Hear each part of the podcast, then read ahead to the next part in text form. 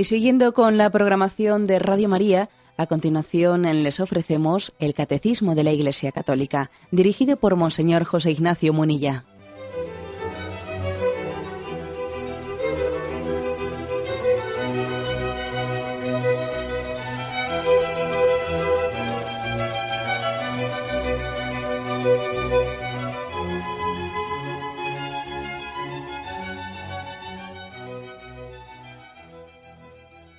Cordial saludo a todos los oyentes de Radio María. Un día más, con la gracia del Señor, proseguimos el comentario del Catecismo de nuestra Madre la Iglesia. Queremos concluir el apartado que tiene como título el divorcio dentro de las ofensas a la dignidad del matrimonio. Nos faltaba un punto en concreto, el 2386. En puntos anteriores habíamos hablado de cuál es la, eh, la doctrina de la Sagrada Escritura las afirmaciones que hace Jesucristo sobre el divorcio, verdaderamente novedosas, decíamos, frente al Antiguo Testamento. Hablamos también de las razones teológicas y de moral natural, de ley natural, para afirmar la inmoralidad del divorcio. También hablábamos, hemos dedicado otros dos programas a las consecuencias negativas que, que el divorcio tiene pues en la eh, que entraña en los hijos, y ahora el último punto, el 2386, habla también, eh, quiere especificar y dar también una palabra de aliento y, de consuelo ¿eh? a quienes están en estas situaciones. Dice así este punto. Puede ocurrir que uno de los cónyuges sea la víctima inocente del divorcio dictado en conformidad con la ley civil. Entonces no contradice el precepto moral. Existe una diferencia considerable entre el cónyuge que se ha esforzado con sinceridad por ser fiel al sacramento del matrimonio y se ve injustamente abandonado, y el que por una falta grave de su parte destruye un matrimonio canónicamente válido. Es decir, que viene este punto a decir que la Iglesia es consciente de que no todo el mundo tiene el mismo grado de culpabilidad, ni mucho menos cuando hay una ruptura matrimonial. Cada uno es responsable, es responsable pues, en, en su medida, ¿no? Hay que decir que, bueno, pues la culpa, muchas veces nosotros siempre todo lo, lo solemos achacar a esto, a ver, ¿quién tiene la culpa? ¿Eh? Cuando algo ha salido mal, ¿quién tiene la culpa? Bueno, ha habido, nosotros sí hablamos de que hay una ofensa objetiva ¿eh? a la alianza matrimonial, porque había una, una, alianza que estaba sellada con un sacramento, y por lo tanto hay una ofensa eh, objetiva, ¿no? Pues en el divorcio y en la ruptura de esa alianza matrimonial, pero claro, luego enseguida viene, ¿y quién tiene la culpa? Y enseguida estamos buscando, pues, quién, que uno la tenga más que el otro. Bueno, y la verdad es que tenemos que dejar muchas cosas en manos de Dios. Nosotros, Dios no quiere que nosotros seamos jueces. No, la verdad es que solamente Él es el juez, ¿no? Pero también por otra parte estamos llamados a hacer un acompañamiento a las personas y, aunque eh, tenemos que ser muy prudentes y entender que siempre Dios tiene el juicio, pues no es difícil ver desde fuera que, aunque, bueno, aunque sería demasiado simplista ¿eh? en el tema del divorcio, pues hacer una visión en que uno es el bueno y uno es el malo, ¿eh? como si uno a una parte se le pudiese achacar la culpa de todo y a otra parte pues es inocente del todo, bueno, pues también es verdad que sin caer en esos simplismos, pues hay situaciones bastante evidentes en las que pues unas personas, una parte en el, en el matrimonio ha sido pues mucho más víctima que la otra, que ha sido verdugo, ¿no? Lo cierto es que, bueno, pues habría, yo creo que cabría dos, extremos, ¿no? El extremo de pretender nosotros simplificar y, hacer una caricatura del bueno y el malo y sin caer en cuenta de que siempre tenemos que ser también corresponsables del otro, porque si algo es propio del matrimonio es que yo no únicamente soy responsable de mi santificación, que Dios también ha querido que yo contribuya a la santificación de mi cónyuge, ¿no?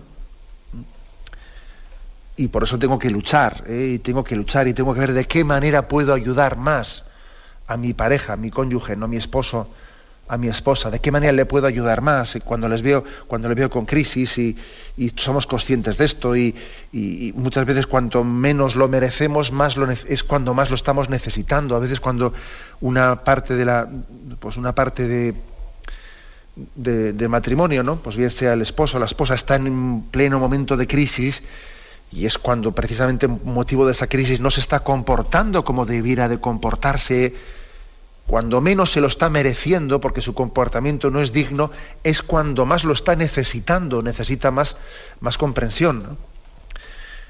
Entonces, eh, es complejo, como veis, ¿eh? es complejo, porque la Iglesia afirma que es consciente, ¿no? sin entrar ella a ser juez, que lo deja en manos de Dios, es consciente de que no hay que ser muy listo para comprobar que hay situaciones de, ruptura matrimonial en que uno ha sido más víctima que verdugo. Pero tampoco con esto quiere, quiere la Iglesia decir, bueno, pues entonces eh, uno tiene la culpa de todo y otro no tiene culpa de nada. No, tampoco quiere decir eso la Iglesia, sino que, sino que todos tenemos que caer en cuenta de que no vale con decir yo no tengo para solucionar los problemas, no vale con recurrir al argumento de yo no tengo la culpa. Con ese argumento no se solucionan los problemas. ¿Mm?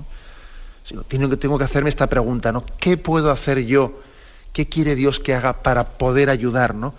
a mi esposo, a mi esposa, que le veo pues, en un estado de crisis tremendo? ¿no? De hecho, fijaros bien, suele ocurrir que en, en los momentos de crisis matrimonial, cuando se acude, que, ya es un don el acudir, ¿no? La clave está en que, en que crezcamos en, la conciencia de acudir, la necesidad de acudir a los, eh, a los centros de orientación familiar para tener una terapia, terapia familiar. Y así como, vamos, yo diría afortunadamente, ¿no? Se ha adquirido una gran, una gran libertad, diría yo, para acudir al psicólogo, pero por motivos de depresiones, por, motivos... O sea, en eso, en eso hemos alcanzado una gran libertad. Sin embargo, no hemos alcanzado ¿eh? la libertad, eh, yo diría, paralela y consecuente de acudir al terapeuta familiar. Se acude hoy en día mucho más fácil, por motivos de depresiones, etcétera, al psicólogo que no a un terapeuta familiar, a un centro de orientación familiar cuando hay crisis matrimoniales. Pues yo diría que hay tres formas de acudir principalmente, ¿no? Eh, con frecuencia suele, acudir a, un centro de orientación familiar, a un terapeuta familiar, pues la parte, acude únicamente uno de los dos cónyuges y a veces suele acudir el que menos culpa tiene de la crisis, el que está siendo más víctima que verdugo, es él el que acude. ¿Mm? Bueno, no, está mal, es que es un primer paso importante. A veces justamente el que es más inocente es el que está poniendo, o sea, el que, el que está siendo casi víctima, es el que está poniendo más de su parte para que el, matrimonio se solucione. Esto con, mucha frecuencia ocurre. La parte más inocente de la crisis es la que más lucha por intentar solucionarlo. Cuando el que está originando más el problema resulta que él es el que debiera de acudir y, y él no va, ¿no? Y muchas veces eh, este suele ser el primer paso, ¿no? Que quien está padeciendo más, él es el que acude al terapeuta familiar. Y bueno, y, seguro que se le iluminará, porque siempre se le podrá iluminar en, qué pasos concretos puede dar él, no solo para traer a la otra parte al, al despacho del terapeuta familiar, sino también para ver con sus actitudes en la vida cómo puede también contribuir a que esa crisis pueda ser superada. ¿no? Otras veces, otras veces el que el que acude pues, al, centro de orientación familiar, al terapeuta familiar, suele ser la parte más culpable, la que ha originado ¿no? la crisis matrimonial, pero acude generalmente tarde. ¿Eh? Tarde me refiero que acude cuando ya ve que ha ofendido a la otra parte muchísimo y ve ya que la parte que ha sido víctima de la crisis matrimonial ya está tan ofendida que ya no está para nada y que además se va a producir inevitablemente una ruptura matrimonial y entonces ya asustado, eh, asustado acude ¿no? al centro de orientación familiar para ver si de esta manera puede parar una ruptura. Lo, triste es que hasta que no le vemos muchas veces las orejas al lobo totalmente, ¿no? Pues no, no damos un paso de estos, ¿no? En cualquier caso, yo creo que aunque, aunque siempre, aunque es verdad que a veces uno dice ya es demasiado tarde porque ya las ofensas han sido demasiado grandes, ¿no? Qué importante es que la parte ofendida dé siempre ¿no? una, una posibilidad, ¿no? una posibilidad de la regeneración. Y bueno, y el caso ideal evidentemente no, son, es ni, ninguno de estos dos que yo he planteado. El caso ideal es que sean los dos, sea la pareja la que acuda eh, a esa terapia familiar, a ese encuentro, bien sea con el sacerdote, bien sea con un profesional, con un terapeuta familiar, buscando el bien mutuo y teniendo capacidad de comunicación. Cuando una pareja tiene la capacidad de acudir a una terapia familiar y además acudirla en sus primeros, ¿no? esos primeros momentos de crisis, pues hay muchas eh, posibilidades y expectativas ¿no? de sanación. Esto es lo importante, ¿no? Esto es lo importante. Hoy en día, por mediación familiar, por desgracia, en muchos lugares lo que se entiende es cómo mediar para que una pareja se separe. No, nosotros no podemos entender eh, mediación. Es verdad que la mediación es importante. Es verdad que cuando estamos eh, heridos porque nos hemos ofendido mutuamente, cuando estamos dolidos, es importante que entre otra persona a mediar. Dios quiere hacernos luz muchas veces desde fuera. No quiere que seamos autodidactas. No, quiere que Dios quiere que seamos humildes, ¿no? Para aceptar la ayuda. ¿eh? Y los corazones heridos, pues muchas veces no están en la situación más adecuada para, para poder solucionar sus problemas, ¿no? Es importantísimo la cultura del diálogo y el que nos familiaricemos con la terapia familiar, que nos familiaricemos con ella, igual que, el recurso al psicólogo, pues antes podía ser muy vergonzante, ¿no? Y, todo, y si alguien iba al psicólogo lo tapaba, ¿no? Y ahora parece que todo el mundo habla de mi psicólogo, ¿no? Bueno, pues yo creo que todavía, sin embargo, estamos por superar una cultura de, en la que existe una especie de pudor a hablar de, de terapia familiar, ¿no?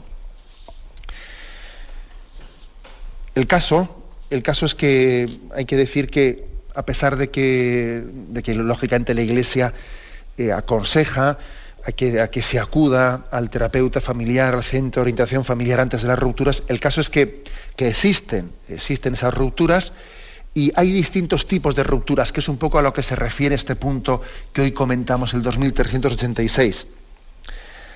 Hay rupturas que son largamente incubadas, ¿eh? Conflictos largamente incubados, que algunos dicen que son crónica de una muerte anunciada, eh, en la que, bueno, pues en la que posiblemente las culpas estén más compartidas y en las que cada uno haya puesto también su parte en el conflicto y haya habido momentos duros, ¿no? etcétera. Eh, hay, hay rupturas pues que es mucho más difícil saber quién ha puesto su parte de, o infidelidades compartidas, etcétera, ¿no? Que es mucho más difícil saber quién ha podido ser ahí víctima y quién ha podido ser verdugo. Pero también hay otro tipo de, rupturas que suelen ser más unilaterales, ¿eh? rupturas unilaterales, provocadas en gran, en gran medida, pues, por, pues, sobre todo por la infidelidad conyugal, extraconyugal, ¿no? por el pecado del adulterio, que muchas veces lo origina, ¿no? O también por influencias nocivas desde fuera del matrimonio, influencias nocivas que pueden ser desde los amigos o también desde la familia de origen, ¿no? hay rupturas más unilaterales, ¿eh? en las que, para gran sorpresa de una de las partes, para gran sorpresa, pues no ve que de repente su marido o su esposa, pues eh, es verdad que es más frecuente que sea el, el esposo el que sea infiel, pero hoy en día, desde luego, estamos viendo de todo, ¿no? Entonces, existen un tipo de rupturas más unilaterales en las que a eso se refiere este punto 2386 cuando se habla de, de que hay algunos cónyuges que han sido víctimas inocentes del divorcio, víctimas inocentes, ¿no? Y también la Iglesia quiere dar pues una palabra de, de, aliento, de orientación y de consuelo a estas personas. Tenemos un momento de reflexión y continuaremos enseguida.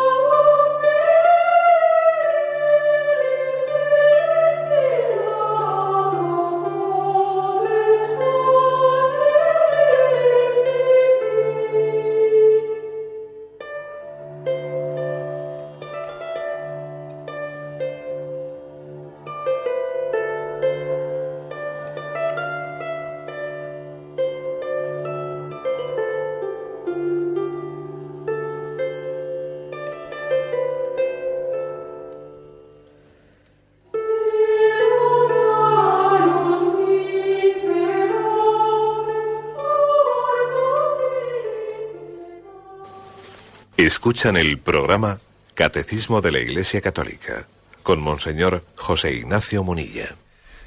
Continuamos con este punto 2386 en el que eh, la Iglesia habla de que es consciente de que existen víctimas también inocentes del divorcio, de personas a las que se les ha impuesto un divorcio ¿eh? y han sido abandonadas en el matrimonio. ¿Qué consejos concretos, qué consejos concretos quiere dar la Iglesia a estas personas que han sido víctimas? Eh, han sido paganas, ¿no? han, padecido, ¿eh? han padecido pues el, un divorcio unilateral. En primer lugar, ¿no? algunos consejos que a mí se me, ocurre transmitirles. Pues estar atentos ante la tentación de un sufrimiento autodestructivo, de un auto, autodesprecio, de una autoinculpación, porque resulta que cuando alguien ha sido abandonado, pues eh, tiene, tiende a pensar qué he hecho yo, algo malo he tenido que hacer yo, si este hombre no me ha querido o si esta mujer no me ha querido, debe ser que yo no valgo nada. Eh, en el fondo es una, es una tentación de que la autoestima de uno pues, eh, esté por los suelos y se autoinculpa, se autodestruye, se está buscando culpas en donde, en donde no existen y que de alguna manera tiene, tiene el peligro de estimarse según me, estima eh, mi cónyuge, ¿no? Claro, si este, si este no me ha querido es que yo no valgo nada, ¿no? Esa tentación existe. Existe. Y ese es un momento en el que la Iglesia tiene que decirle a esta persona que está en esta situación, tiene que decirle, tú no caigas en la tentación de quererte a ti mismo, tomando como modelo ese amor infiel que has tenido delante tuyo. Ese amor infiel no es la medida del amor a ti mismo. La medida del amor a ti mismo tiene que ser el amor fiel de Dios. Dios te quiere. Tú no tienes, no tienes derecho a autodespreciarte. Dios te quiere y su amor es fiel. ¿eh? Tu espejo no puede ser ese amor infiel de tu, de tu cónyuge. Ese no puede ser el espejo en el que, desde el que tú tengas y construyas tu autoestima o tu autodesprecio. No, no, no. Tiene que ser el amor fiel de Dios. ¿eh? Esto es un punto importante. Segundo lugar, pues cuando, existen los hijos, pues claro, el consejo que habrá que darle es el volcarse y el centrarse en los hijos, ¿no? El, el todo por los hijos ha salvado a muchas personas, ¿no? Y, y, les ha hecho sobreponerse a esa tentación de autodesprecio. El todo por los hijos hace que, que no nos permitamos el venirnos abajo, entendamos que la inocencia de los niños se lo merece todo, luego tenemos que sacar fuerzas de la flaqueza el todo por los hijos nos ayuda mucho, ¿eh? muchísimo, al olvido de nosotros mismos, ¿no? El superando la tentación de autocontemplación y autolamentación, y bueno, importante. Ahora, fijaros bien, es importante que cuando nos volcamos en los hijos en estas situaciones, lo hagamos sin caer en la tentación de ser posesivos o de hacer de los hijos un lugar de desahogo nuestro. Un lugar de desahogo, que, que eso existe también ese riesgo, ¿no? Hacer de los hijos, pues, eh, a veces meterles en chantajes emocionales. Mira a tu madre, mira lo que ha sufrido, mira lo que le ha hecho tu padre, eh, que uno puede estar transmitiendo odio sin darse cuenta y puede estar pidiendo una especie de posicionamiento al hijo contra el otro. Eh, hay que tener mucho cuidado que el volcarse en los hijos, que el todo por los hijos, no esté dentro de una especie de amor posesivo agobiante es verdad que, es un reto muy grande cómo hacer de padre y de madre, ¿no? Pero teniendo cuidado que eso no esté en un clima afectivo poco sano, poco sano. Hay que tener mucho cuidado de eso. Tener mucho cuidado. Fijaros incluso que existen estudios bastante serios, como, aquel libro que, del cual os hablé, mm, de Richard Cohen, Conocer y sanar la homosexualidad, que, que hablan que uno de los cuadros mm, más frecuentes en los que se origina la homosexualidad masculina precisamente suele ser este, es decir, un, adolescente que crece con la carencia de la figura del padre, carencia bien sea porque se marchó de casa o bien sea porque, aunque tiene en casa una presencia, es una presencia muy conflictiva o poco comunicadora, hay una carencia grande de la figura del padre y entonces existe una especie de una, una presencia de la madre demasiado sobreprotectora, en la que se desahoga con su hijo y está queriendo que su hijo sea el cómplice, eh, pues una especie de confidente afectivo, mira a tu madre, mira cómo le hace sufrir tu padre, y curiosamente ese tipo de relaciones afectivas tan sofocantes son un caldo de cultivo bastante grande para que se origine una tendencia homosexual. Curiosamente la carencia de la figura del padre, ¿eh? luego se, se puede derivar en una tendencia tendencia homosexual. Luego es importante volcarse en todo por los hijos, pero no de una manera sofocante. ¿eh? Y no buscando en ellos compensaciones o colchones afectivos. En tercer lugar, no tercer consejo, que es importante, es decir, pues, lógicamente, cuando una persona ha sido víctima de, alguien que le ha abandonado y ha sido víctima de, de, un divorcio impuesto, es muy aconsejable, es muy aconsejable que se apoye en su familia de origen. Es muy aconsejable, ¿no? Así como pues en el matrimonio se pide una distancia, se pide el casado casa necesita, etcétera, etcétera, pues mm, ahora es bastante aconsejable eh, pues que, nos apoyemos en, los padres, en los abuelos, porque, porque es que eh, es, básico, ¿no? Es básico el no conviene que el hombre esté solo, no conviene que la mujer esté sola, y, entonces tenemos, los abuelos también aquí tienen que hacer un papel muy importante, teniendo la capacidad de de sobreponerse, de, rehacer sus planes, de no dar la imagen de que este hijo nos ha chafado la vida, ni cosas por el estilo. Pues no, señor, hay que sobreponerse a eso, tener la capacidad de cambiar nuestros planes. Nosotros habíamos pensado que, bueno, pues rehacemos nuestros planes, ¿no? Confiamos en la providencia de Dios y, somos capaces de, priorizar, eh, priorizar el amor a los hijos y el amor a los nietos por encima de todo, ¿no? Y sin estar pasando facturas y sin estar recordando esto ni lo otro ni de más allá, ni revolviendo las cosas, ¿no? Ni sembrando también rencores, ya te dijimos, mira que cuando te casaste ya te advertimos y no sé qué. O sea, hay también una, postura muy importante, ¿no? Eh, que, que, los abuelos pueden hacer aquí y tienen que, tienen que tener cuidado de no caer en determinadas tentaciones. ¿no? El apoyo de la familia es muy importante. Pues en cuarto lugar, también otro, otro consejo importante, pues la, implicación ¿eh? la persona separada.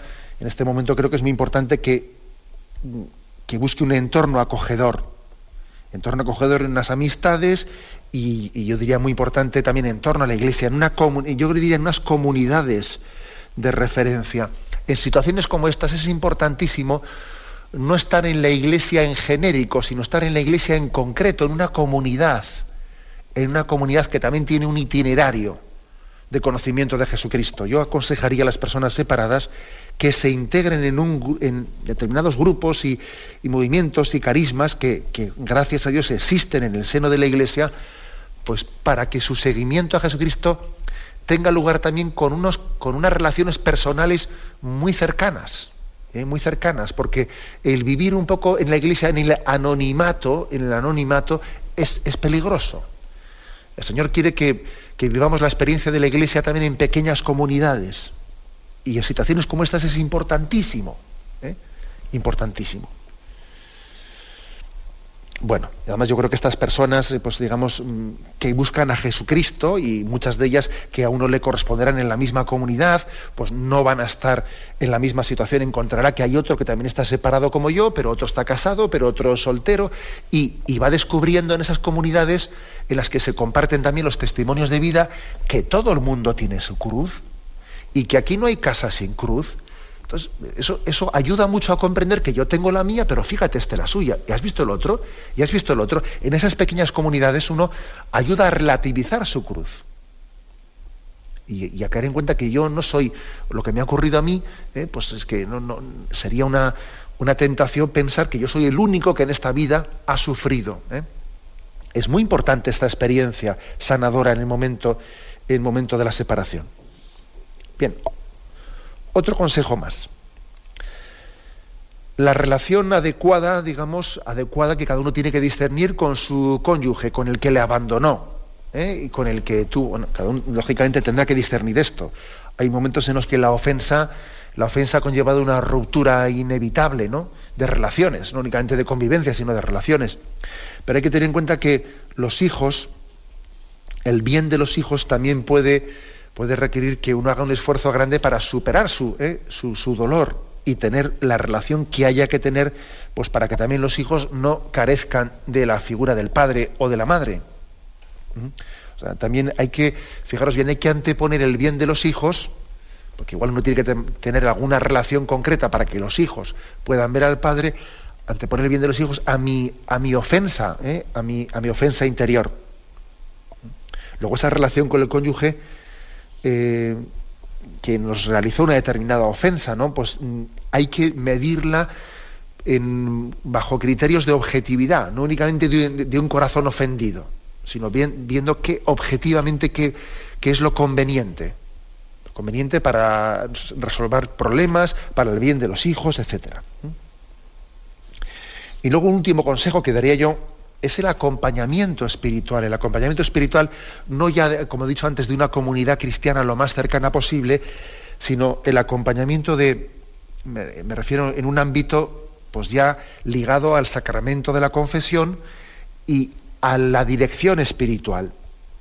Es muy importante. ¿Por qué? Pues porque va a haber momentos de desaliento, va a haber momentos de tentaciones, tentaciones pues de buscar colchones afectivos, él sabe, sabe la persona separada que tiene, ¿eh? que tiene una situación de riesgo grande, pues él habiendo sido víctima, habiendo sido víctima del, de, un abandono, de una infidelidad por parte de su, de su cónyuge, él ahora pues, puede tener la tentación de, de, él también buscar una compensación afectiva en otra persona, fuera de, fuera de, esa, de esa obligación de fidelidad que tiene a la alianza matrimonial. Y esto es muy frecuente, ¿eh? es muy frecuente, máximo cuando él se entera que mi marido, mi mujer que me abandonó, ahora ya está con otra. Estoy, estoy con otra, yo aquí estoy solo. Entonces, qué, gran tentación la de recurrir a una relación afectiva intentando tapar soledades. Esto requiere un acompañamiento espiritual. Requiere un acompañamiento espiritual, porque creo que las tentaciones, cuando son manifestadas prontamente, eh, son mucho más fácilmente vencibles. Sin embargo, si no existe eh, pues un cauce de comunicación, de situaciones, de tentaciones, eh, pues se van incubando las cosas y, luego ya acaban siendo invencibles. El acompañamiento espiritual, el recurrir al sacramento de la confesión con frecuencia, ¿no? Todo ello es importante para todo el mundo, para todo el mundo. Pero para quien está en esta situación, más, un poco más todavía. Bien, como veis, son son consejos ¿no? que con un poco de sentido común y sentido espiritual se nos ocurre dar para, pues, para las víctimas del divorcio, como llamaría yo. ¿eh? Las víctimas del divorcio que existen, ¿no? Ese tipo de, rupturas que, como decía yo antes, son mucho más unilaterales y, y, alguien las ha padecido mucho más que las ha provocado, ¿no? Pero lo malo no es haber padecido el divorcio, lo malo es que luego, luego si no sabemos reaccionar bien en nuestra situación de separados, pues acabamos también no únicamente siendo víctimas de él, sino nosotros acabamos siendo cómplices del divorcio, ¿no? Bueno, pues eso, esto por lo tanto es un punto y un consejo importante en este, en este final mm, en el que el catecismo ha querido hablarnos sobre el divorcio. Tenemos un momento de reflexión y continuamos enseguida.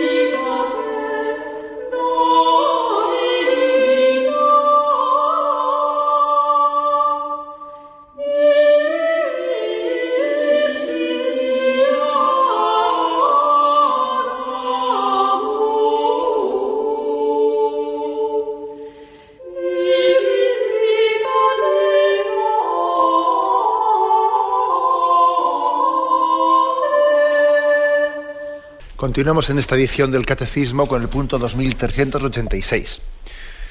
Y bien, llegamos, claro, después de haber dado unos consejos para las víctimas del divorcio. Primeramente hemos dado unos consejos de cómo acercarse, antes de que la ruptura se produzca, acercarse a los centros de orientación familiar.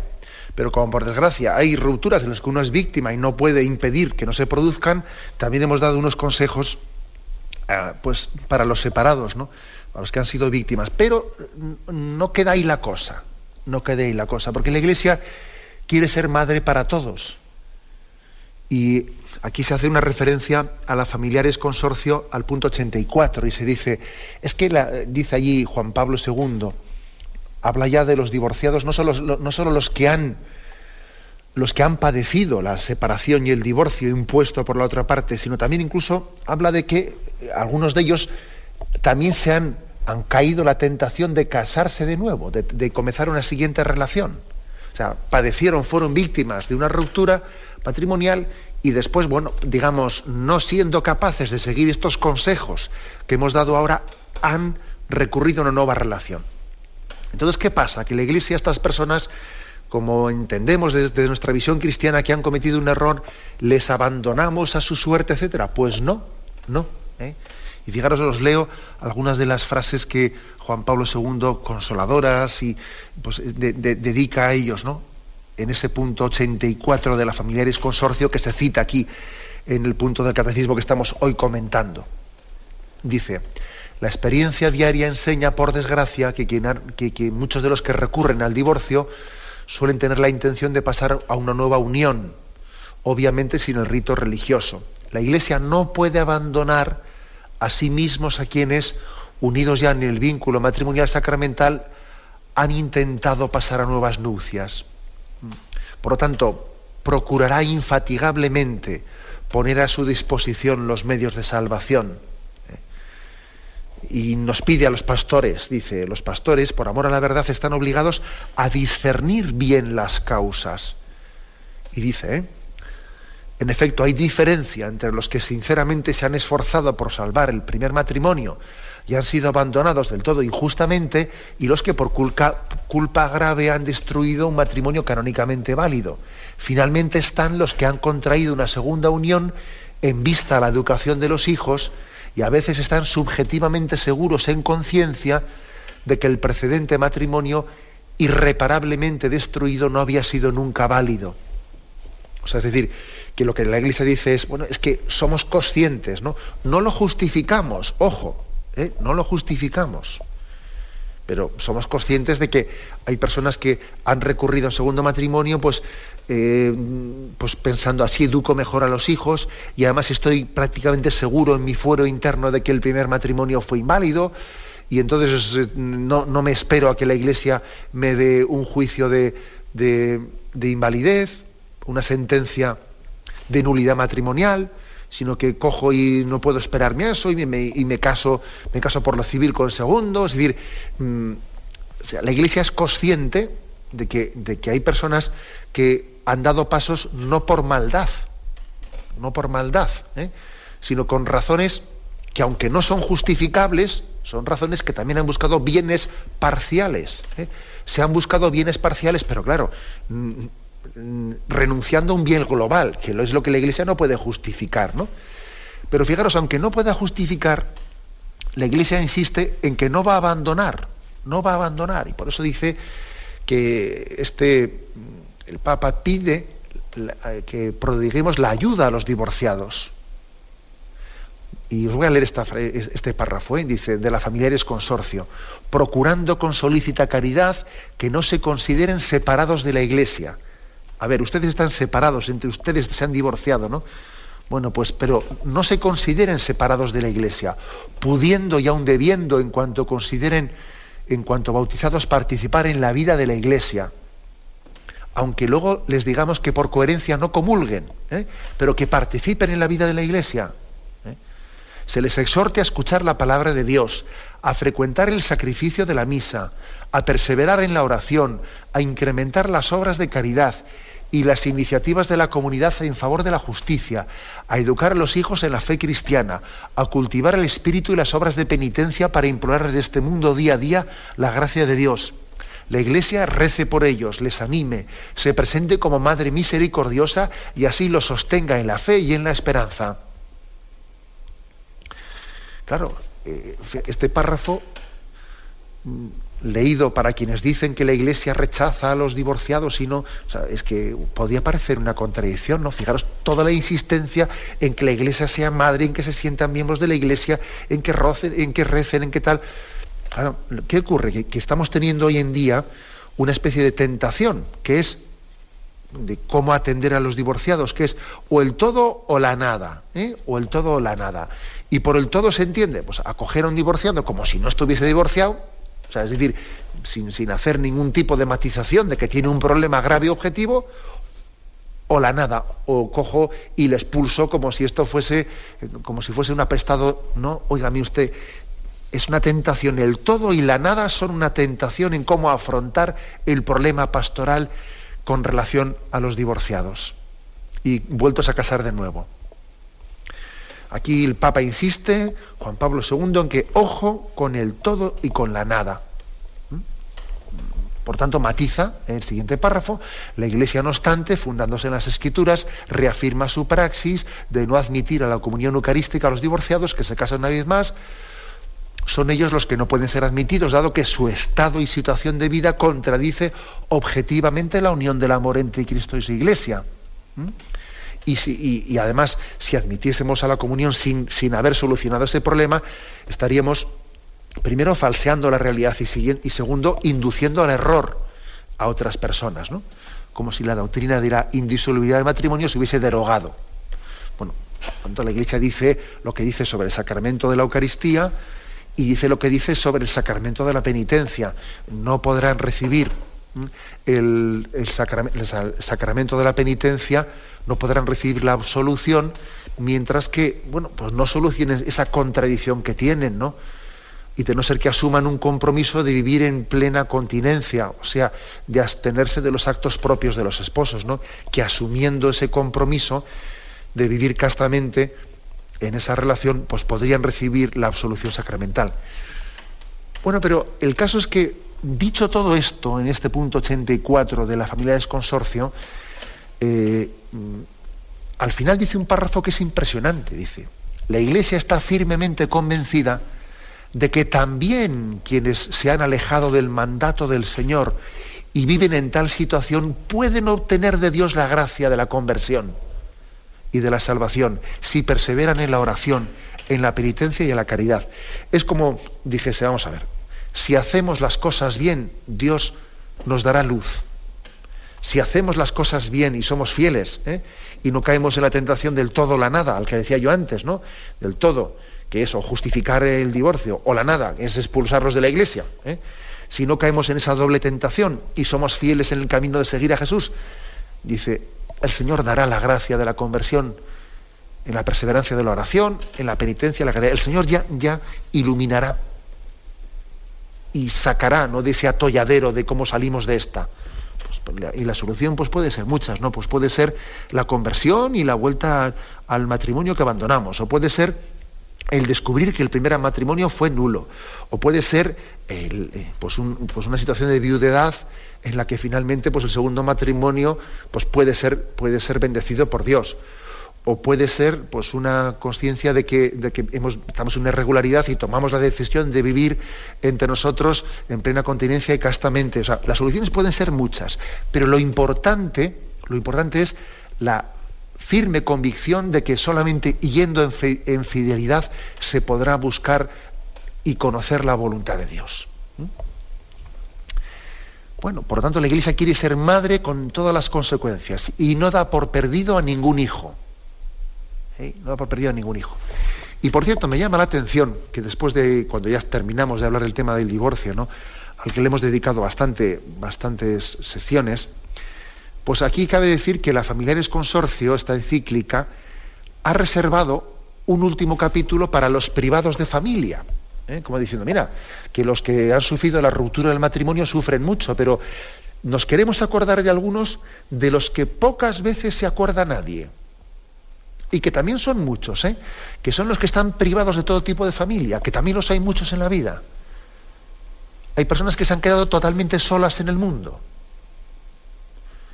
Y sin embargo la Iglesia quiere decirles que para ellas existe una buena nueva en la familia, una buena nueva. ¿Mm? El otro día estuve hablando un rato, un rato con un chico de, creo que era de 24, 26 años me dijo que tenía, ¿no? Que pues iba por ahí, pues vagabundo, mendigando, ¿no? Hablé un rato con él estaba en el albergue de Cáritas y hablé con él y me hablaba pues cómo su madre le había abandonado de pequeño y cómo su padre pues había echado el alcohol, no tenía hermanos, no tenía tal, no tenía... y yo decía, madre mía, este chaval no tiene, no tiene nadie en la vida, ¿no? Y, es una mayor pobreza y a veces eh, es importante acordarnos de estas personas cuando tanto sufrimos por, pues porque tenemos otros, eh, nos han abandonado, etcétera, ¿no? Yo me acuerdo mucho de aquella poesía de Calderón de la Barca, ¿no? De Calderón de la Barca, a mí de, pequeñito me la recordaban, me recordaba a mi difunto padre. Eh, ¿Os acordáis de ella? Cuentan de un sabio, eh, cuentan de un sabio que un día tan pobre y mísero estaba, que solo se sustentaba de unas hierbas que cogía. Habrá otro entre sí, decía, más pobre y triste que yo, y cuando el rostro volvió, halló la respuesta viendo que otro iba cogiendo las hierbas que le arrojó. ¿eh?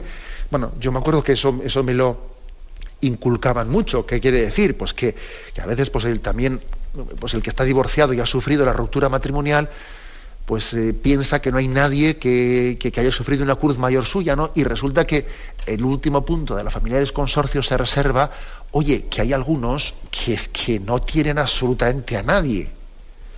No, es que no tengan, eh, no es que el marido les haya abandonado, no, no, es que no tienen padres, es que no tienen hermanos, es que no tienen nadie, ¿no? Y la iglesia quiere acordarse de, ellos, ¿no? Entonces dice, ¿no? Termina así la familia del consorcio. A los que no tienen una familia natural, hay que abrirles todavía más las puertas de la gran familia que es la iglesia, la cual se concreta a su vez en la familia diocesana y parroquial, en las comunidades eclesiales de base, en los movimientos apostólicos. Nadie se sienta sin familia en este mundo. La iglesia es casa y familia para todos, especialmente para cuando están fatigados y cargados, ¿no? Y, y es una referencia, venid a mí los que estáis cansados y agobiados, y yo os aliviaré. Y la iglesia quiere ser madre y quiere ser familia para los que están cansados y agobiados, porque sufren la soledad, de la mayor de las pobrezas, ¿no? que es la carencia de la familia. La iglesia quiere ser familia para quien no la tiene. Lo dejamos aquí. ¿eh? Hemos concluido con este punto 2386, el apartado sobre el divorcio. Y damos paso ahora a la intervención de los oyentes. Podéis llamar para formular vuestras preguntas al teléfono 917 107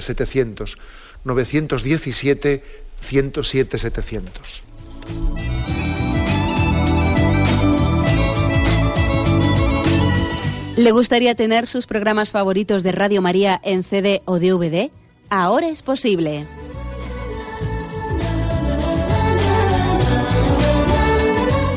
Le sugerimos que primero se informe en qué formato de audio lo puede escuchar en su equipo, DVD o CD, teniendo en cuenta que no todos los lectores de CD pueden reproducir el formato digital MP3 en el que enviamos nuestros programas. Y luego, si quiere en su casa esos programas que tanto le gustan, solo tiene que escribir una carta a Radio María, Paseo Lanceros 2, primera planta 28024, Madrid, indicando si lo quiere en CD o DVD y cuántos programas. También le rogamos que escriba su nombre, dirección y no se olvide de facilitarnos un teléfono de contacto para cualquier duda que nos surja.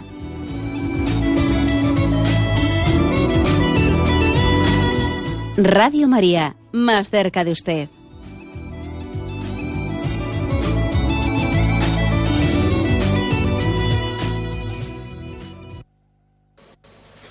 Escuchan el programa Catecismo de la Iglesia Católica con Monseñor José Ignacio Munilla.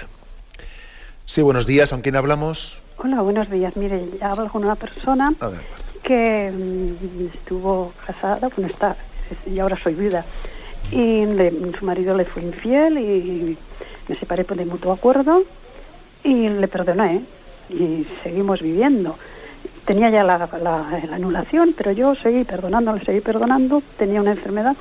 Bueno, pues em, estuvo enfermo, era médico y murió, se arrepintió, me pidió perdón y no ni anulé el matrimonio ni me separé, yo era catequista y nada, me pidió perdón y que bien la había cuidado y ahora siento una satisfacción tremenda de haberle querido, de haberle perdonado y ahora de las cosas malas no me acuerdo y me acuerdo siempre de las anécdotas bonitas.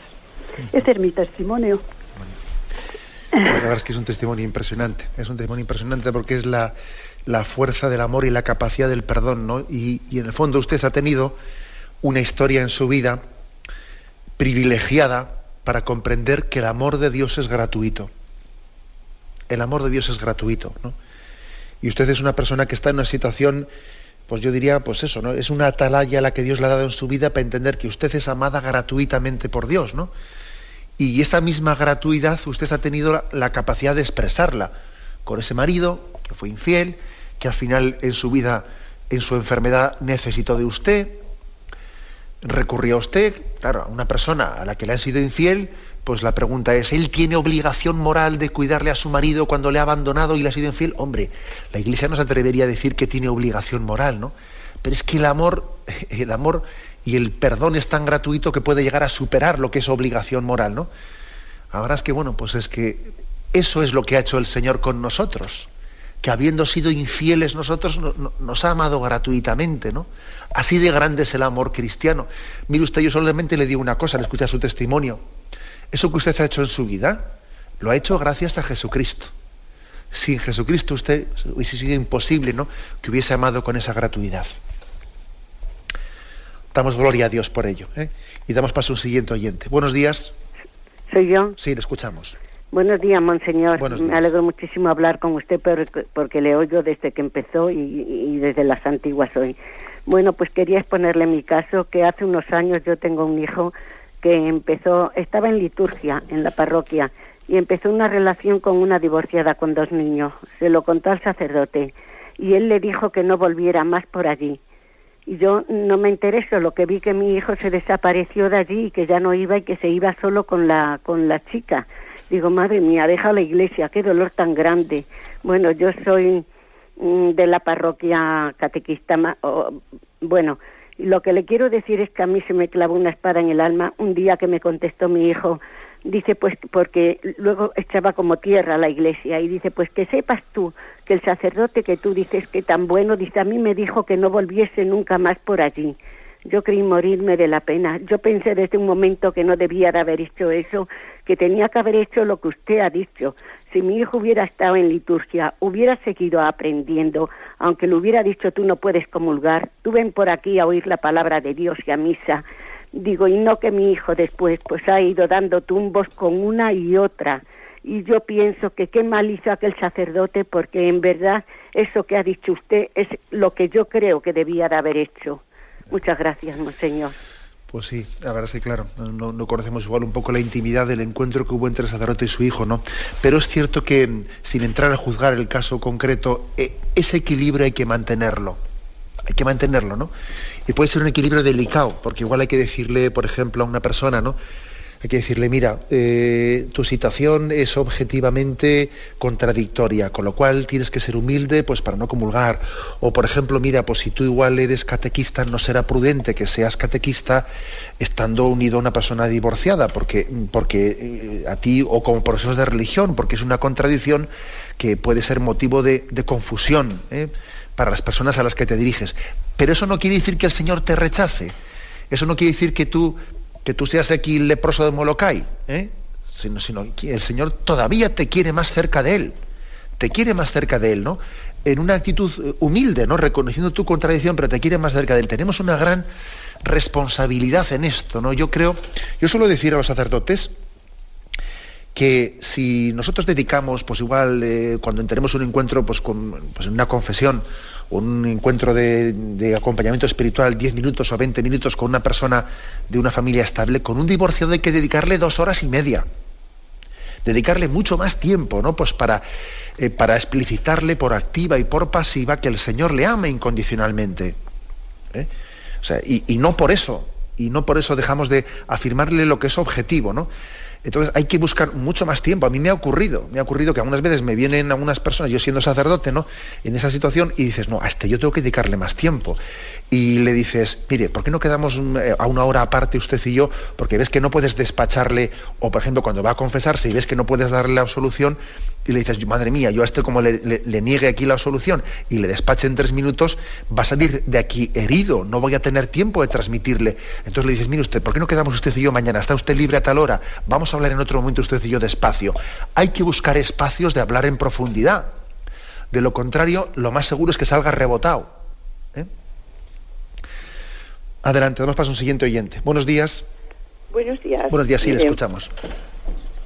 señor. Sí, le escuchamos. Quería hacerle una pregunta que no tiene nada que ver con la cosa del divorcio. Mire, resulta que yo voy a una iglesia que está aquí en Alcira, la Sagrada Familia, y es una iglesia que han hecho muy moderna. Incluso yo no he visto allí confesionario. Y alguna vez que me he querido confesar, el cura no se pone ni, ni la cosa está para confesarte, te confiesa en un despacho y eso. Es que no, no sé, no me gusta. Y no lo ves nunca que se ponga así como, por ejemplo, la Virgen de Yu que está al confesionario y el cura se pone allí siempre para confesarte. Cosas. Aquí en esta iglesia es que no lo ves eso. De acuerdo. Gracias. No, no me parece a mí una cosa bien, no sé cómo decirle. Eh, gracias por su llamada. Ya se dan cuenta los oyentes y cuando llaman ustedes tienen que procurar apagar el receptor de la radio porque aunque el que está formulando la pregunta él no se da cuenta, pues eh, se está haciendo ahí un acople que es bastante molesto para los, para los oyentes. Procuren ustedes apagar la radio cuando entran en directo para hacer las llamadas. Bueno, pues la Iglesia, vamos a ver, la Iglesia eh, es verdad que también quiere hacer un esfuerzo de tener capillas penitenciales, pues quizás adaptadas un poco a nuestros tiempos. Yo veo que en las iglesias, en las iglesias modernas, se quiere, o también en algunas reformas que se hace de las antiguas, se quiere hacer unas capillas penitenciales especiales, porque a mí me parece pues, que, es importante, por ejemplo, el hecho de que se pueda entrar a una capilla penitencial y cerrar la puerta de manera que no haya que estar bisbiseando, ¿no? yo creo que eso es un avance importante, ¿no? Esa reforma, conforme a la reforma litúrgica, que exista esa posibilidad. Ahora, eso no quiere decir que en esa capilla penitencial eh, no pueda haber la discreción propia de también tener, pues, un, eh, uno tiene el derecho ¿eh? a tener también, pues, un, pues, un cierto, una cierta forma de sigilo en su manera de confesarse a través de una rejilla. O sea, lo lógico es que las capillas penitenciales modernas posibiliten el, para quien quiera el poder tener pues un, eh, pues un despacho ante el sacerdote, pero también entrando por otro lado el poder tener una rejilla para que también se preserve un poco el anonimato del penitente. Las dos fórmulas eh, deben de ser compaginadas en las, en las capillas penitenciales que, que se reformen en las parroquias o que se hagan nuevas. Y bueno, y creo que hay que cuidar el tema de los horarios de confesión. Bueno, creo, ¿no? O sea, la Iglesia lo dice por activa y por pasiva. Nosotros los sacerdotes es verdad que podemos tener problemas, especialmente cuando estamos solos en la parroquia, en cómo mantener un horario de confesionario cuando resulta que estamos solos. Yo sé que eso es un problema, pero es un problema al que tenemos que buscarle soluciones, ¿no? Pues buscando igual momentos determinados seglares que nos ayuden para atender eh, el despacho mientras que el sacerdote eh, antes o después de misa o alguien que esté en la sacristía atendiendo para que el sacerdote antes de la misa pueda estar el sacerdote requiere también de la ayuda de los seglares para poder el mantener un horario eh, de atención al sacramento de la penitencia. ¿eh? Y, hay que ofrecer también esa ayuda a los sacerdotes y los sacerdotes motivarnos de que no hay nada más importante que podamos hacer que administrar el sacramento de la penitencia. ¿Mm? Bien, aunque sea muy brevemente, damos paso a una última llamada. Buenos días. Eh, buenos días, monseñor. Buenos días, escuchamos. una pregunta rápidamente. Los padres que queremos hacer las cosas bien con nuestro hijo, si se casa Mm, con un divorciado o con una divorciada, eh, debe, debe, podemos asistir o debemos asistir al matrimonio por lo civil, una pregunta. Y después la, mm, la acogida en la casa o nuestro comportamiento, cómo debe ser. Y cómo podemos acompañar a nuestro hijo o nuestra hija en un caso así. Bueno, pues el tema, la pena es que haga usted esta, llamada cuando esta consulta cuando falta uno o dos minutos, ¿no?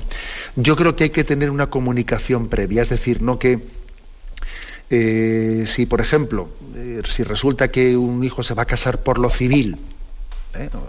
bien sea divorciado o no divorciado, no se va a casar por lo civil, ¿y qué hacemos? No? ¿Vamos a asistir a una ceremonia por lo civil? yo creo que eso tiene que estar hablado con los hijos.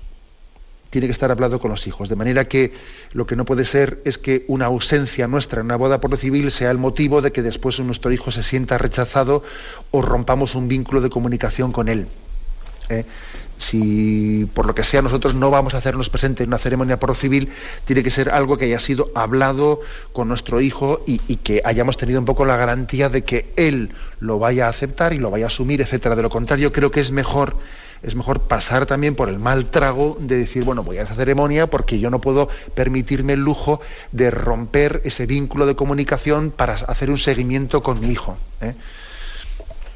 Y lo mismo también hay que, hay que manifestar en decir, bueno, pues eh, es mi hijo y, esa persona con la que está viviendo, aunque ante Dios no sea su esposa, sin embargo su compañera, con lo cual es impensable que yo, una vez que está casado por lo civil, eh, le cierre las puertas de mi casa. O sea, eso no, puede ser. Tengo que tener una relación, una relación en la que yo haya expresado lo que pienso, sin que por eso, eh, sin que por eso esté yo rechazando personalmente y afectivamente a la persona con la que ha contraído matrimonio civil. ¿eh? Hablaremos más despacio de esto, que es una consulta importante.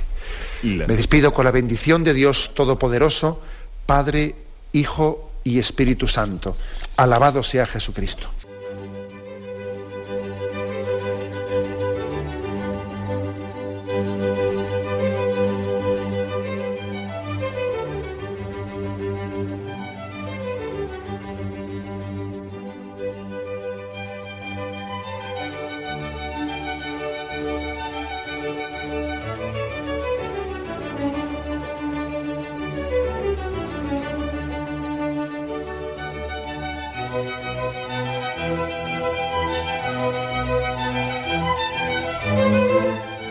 Han podido escuchar en Radio María el Catecismo de la Iglesia Católica, dirigido por Monseñor José Ignacio Munilla.